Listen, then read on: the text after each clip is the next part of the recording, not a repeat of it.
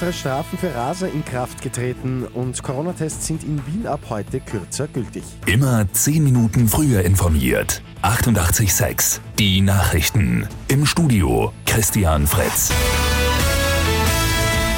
Heute gelten in Österreich härtere Strafen für gefährliches Rasen. Die Gesetzesnovelle zielt vor allem auf starke Überschreitungen der Tempolimits ab.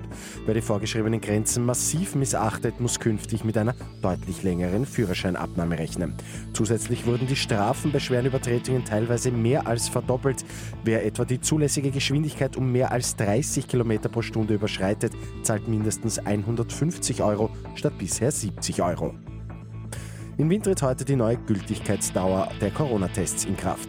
Ein Antigen-Schnelltest, der in der Teststraße oder in einer Apotheke durchgeführt wird, ist nur mehr 24 statt bisher 48 Stunden gültig.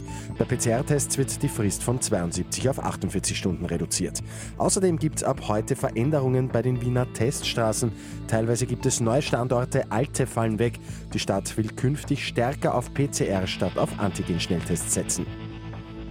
Heute Abend fällt für Österreichs Fußballnationalmannschaft der Startschuss für einen heißen Herbst.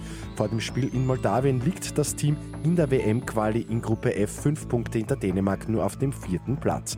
Für Tormann Daniel Bachmann zählt deshalb heute nur ein Sieg.